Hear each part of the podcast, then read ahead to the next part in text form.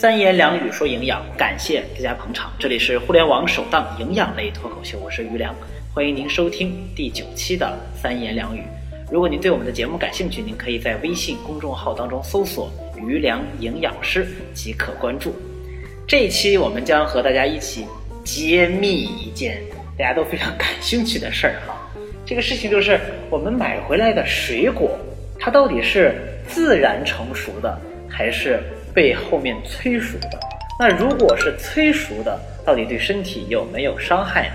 今天的这一期节目就要为您揭秘催熟水果背后的真相。水果一般都是汁儿多、味甜，哎，很好吃，像什么芒果啊、葡萄呀、车厘子呀、大苹果呀，还有这个香蕉啊、火龙果呀，等等等等这么多。不仅含有丰富的营养素哈，还深得人们的喜爱。所以呢，水果以它们独特的香味儿，其实每一种水果都是这样，独特的香味儿，酸甜的口感，诱人的色泽，被称之为什么？被称之为天然的糖果。那肯定真实啊！在原始社会，一切到处都是绿色的这个时候，突然在树上各种各样的树上长出来了黄的，这种红的。黄里带红的啊，这种各种各样颜色的淡黄色的，还有深黄的这种水果，哎呦，这真是让人非常的羡慕，并且非常的这个这个推崇，所以被称之为天然的糖果。那么以前，由于这个水果保鲜期它短呢，那哪怕它现在这个水果保鲜期也短，如果您的家乡产某一种水果，打个比方，您的家乡产芒果。你想象一下，这个芒果成熟之后，你摘下来，你放几天是不是就坏了？还有这个车厘子，或者产一些其他的水果，那你放一段时间，它就坏掉了。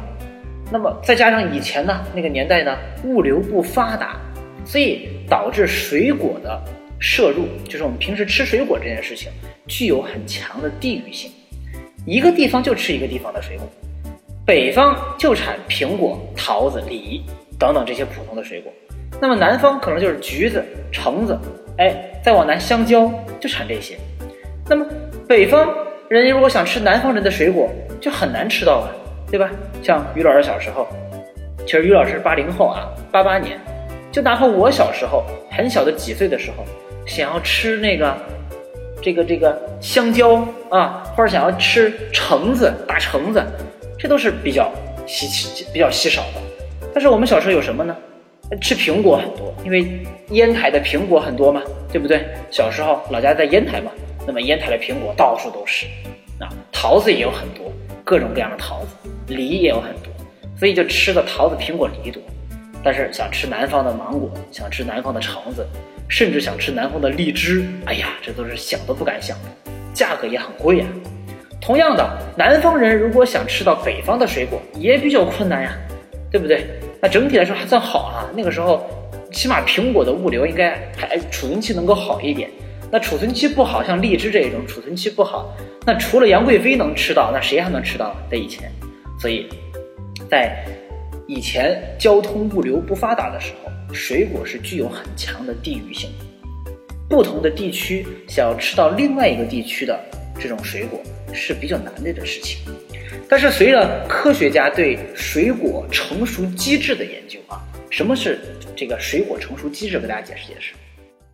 就这个水果成熟它是有时期的，哎，刚开始是这个这个花骨朵，对吧？长花的时候，慢慢长出什么很小的果子的骨朵，然后再慢慢慢果子开始长大，当长到一定大小的时候，它就开始进入什么了？成熟期，哎，进入这个阶段了。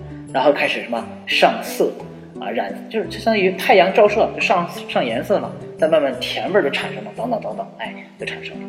所以这个随着就现在啊，随着这个科学家对水果成熟机制的研究，再加上什么便捷发达的物流，哎，这个物流现在多发达呀，高铁是吧？你从北京到广州，整个一个白天就到了，上午坐车，下午就到了，多发达呀！我们今天已经可以尝遍全国各地的水果。甚至已经可以品尝全世界的水果。那这几年的每年到了过年过节的时候，美国的车厘子，美国的新奇士橙，新这个新西兰的 z e s p r y 加配的奇异果，对不对？啊，哎，墨西哥的什么牛油果等等，这一些都是从海外可以进口进来的。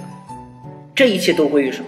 都归于我们发达的物流，当然还归于一种神奇的化学物质。一听这个，大家该害怕了。怎么怎么这个事儿跟化学物质还联系上了？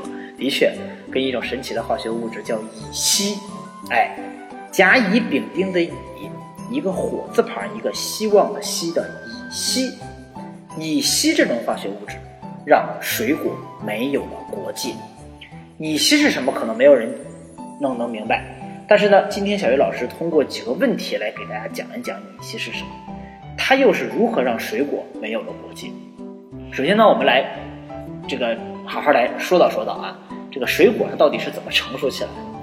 水果从花朵先要长成幼果，就是幼果嘛，很小的果子，然后再到成熟，正式成熟之前，这个过程当中一直都是青色的。大家见过这个长在果子上的树上的这个果子，对不对？都是青色的，而且非常硬啊。没有味道啊！你你把这个没有成熟的苹果嘴里一咬，哎呀，不仅酸，而且还苦，同时还涩，一点甜味都没有。这个时候果子的这个青的颜色来自于哪里？来自于叶绿素。涩来自于什么？来自于单宁。硬来自于什么？硬主要是水果当中的一些果胶，天然的果胶让它变硬。没有甜味儿，主要是水果当中的淀粉还没有转变成糖，这才是水果成熟之前的状态。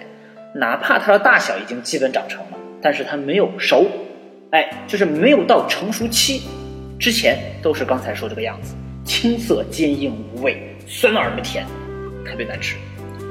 当这个水果生长到该成熟的时候，哎，接下来要成熟了，是吧？打个比方。这个这个一直长到第一百天，从第一百零一天进入成熟期。什么成熟期啊？哎，这个成熟期什么时候开始？就是植物本身，就这个果树本身开始产生乙烯的时候。听好了吧？刚才那种化学物质是什么？是乙烯。这是植物本身，它也能产生这种物质，是吧？叫乙烯。乙烯的出现，相当于是为水果的最终成熟吹响了号角，就相当于跑。这个在操场上跑圈儿，一共三十圈儿，跑到第二十五圈儿、第二十六圈儿开始，正式进入什么冲刺期？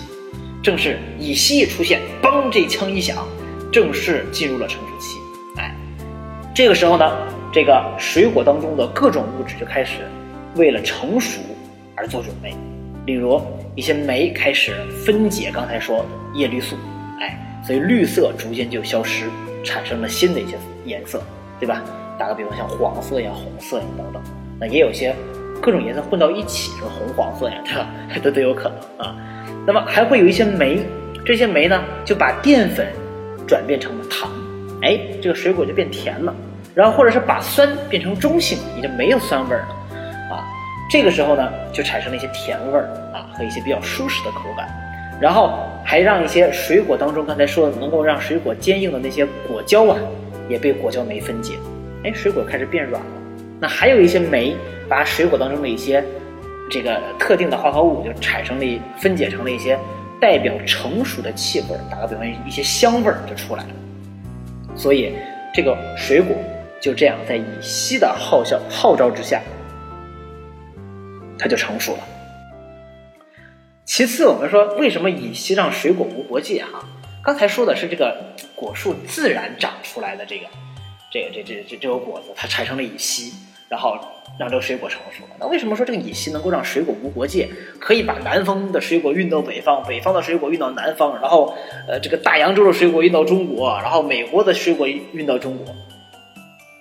我们知道，水果一旦刚才还讲到的啊，水果一旦进入成熟期或者已经成熟，你听好了。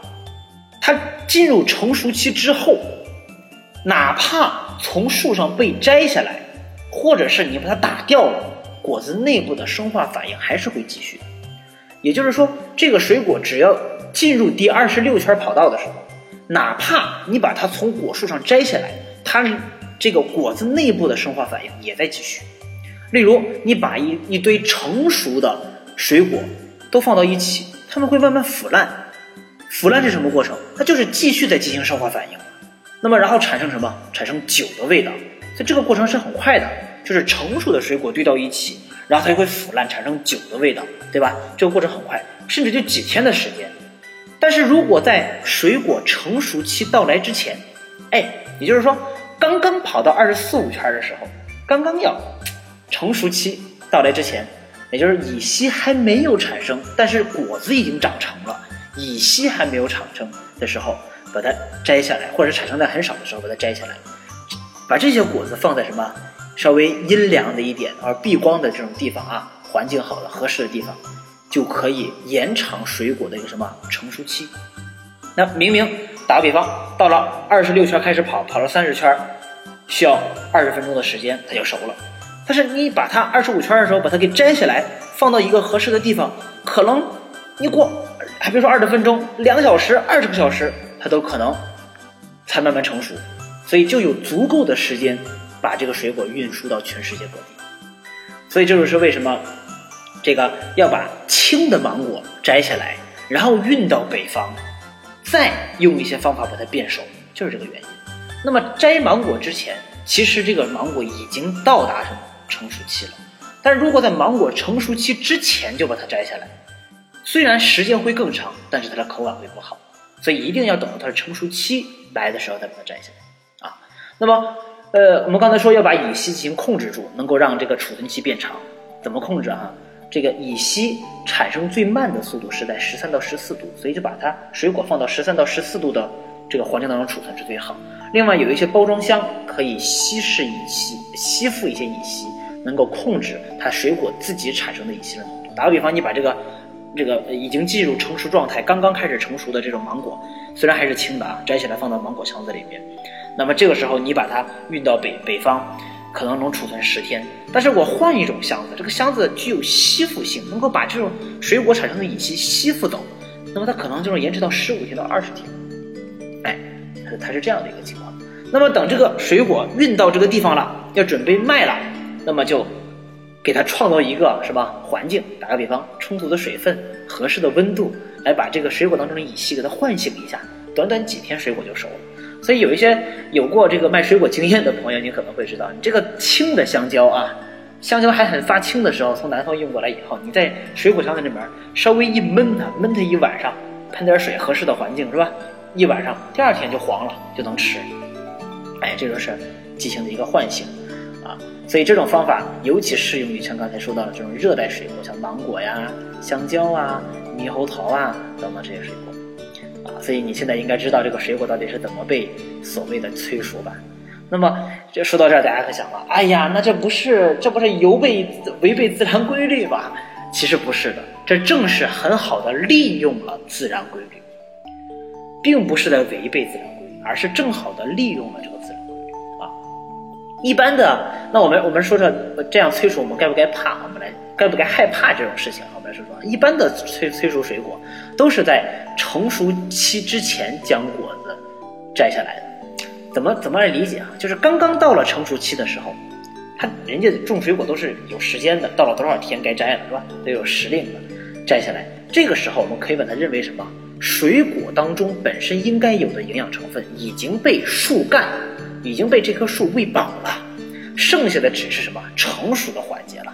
采用乙烯的控制手段，把这种成熟期的果子运到全世界各地，然后再用合适的温度、湿度、合适的低浓度的这种乙烯把水果催熟。它其实是模拟了水果自然成熟的过程，绝对是安全无害的啊！所以，如果你买到没有成熟的水果，建议大家把这种没有成熟的和成熟的放到一起，把包装密封一下。里边稍微温和，里边稍微湿润一点，放到一个温和的地方，不用过多久，没有熟的那些果子就都熟了，不仅安全，而且还美味。所以我们说，我们可以利用这些最先进的一些科学的技术，能够让全世界各地的人吃到各地的新鲜的水果。这其实是一件造福人类的好事，大家没有必要去过于担忧。催熟水果没有那么可怕啊。催熟水果没有那么可怕，我们不要把我们这个普通在生活当中，通过简通过简单那种对事物的认识的那种方式，来去看待我们现在科学家来为我们创造了这么多的便利。打打个比方，如果没有了催熟水果，啊，如果没有了这种乙烯的利用和控制，那么我们现在吃到的还是您家乡这一亩三分地儿的水果，您根本吃不到全世界各地的水果。啊所以，我们应该感谢技术，感谢科学啊！好了，朋友们，呃，这一期的三言两语说营养，就和大家聊了聊和催熟水果有关的知识。那么，大家完全可以放心吃我们身边的各种各样的水果。如果您想关注更多的营养知识，您也可以关注余良营养师的微信公众号。您可以在微信公众号当中搜索“于良营养师”进行关注。于老师非常期待您提多提。您提更多的问题，然后通过各种各样的方式去给大家进行解答。好了，朋友们，我们的这一期节目就到这里，我们下期见。